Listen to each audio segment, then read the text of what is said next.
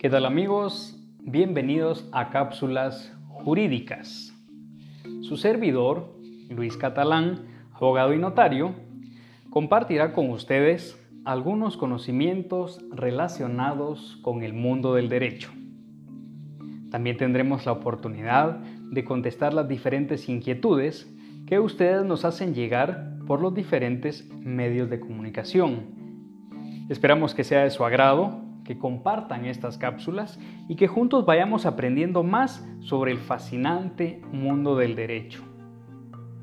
Y bien, para quienes me han conocido, saben que en los últimos años he tenido la oportunidad de explorar algunas áreas del derecho, tales como el derecho administrativo, derecho registral y derecho de familia. Hoy iniciaremos respondiendo la interrogante más común dentro del derecho de familia y esta es ¿qué incluye la pensión alimenticia?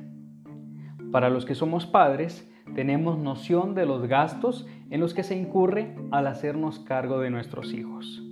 Y aunque no fuéramos padres en este momento, nuestros padres o personas encargadas de nosotros durante nuestra niñez nos brindaron vivienda, alimentación, vestuario, educación y salud, entre otros.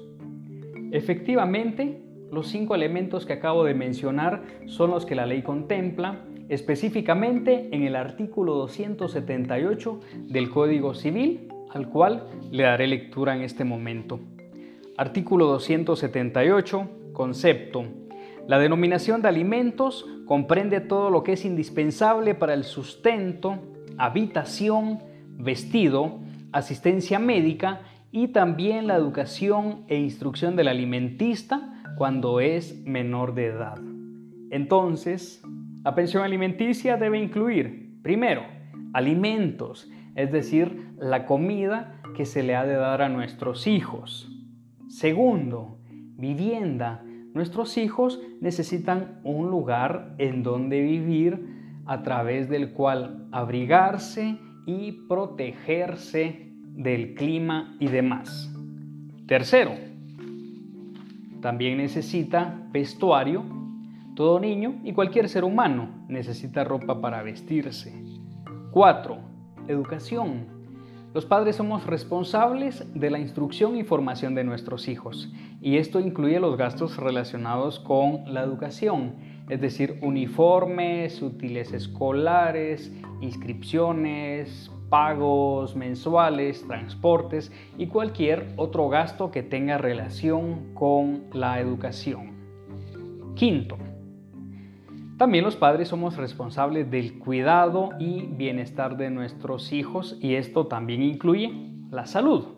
Con respecto a este punto, quiero hacer énfasis en que durante los primeros cinco años el ser humano está formando su sistema inmunológico. Por lo tanto, hay que ponerle el cuidado respectivo o el cuidado necesario.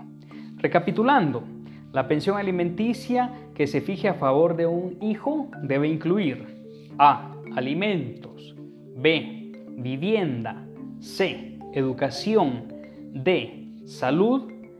Y E. Vestuario.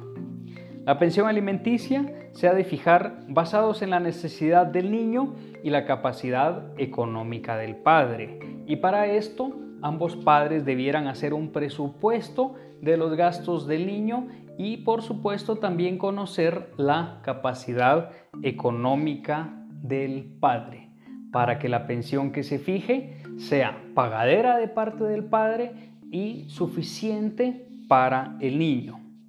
Y hasta aquí con la cápsula de hoy.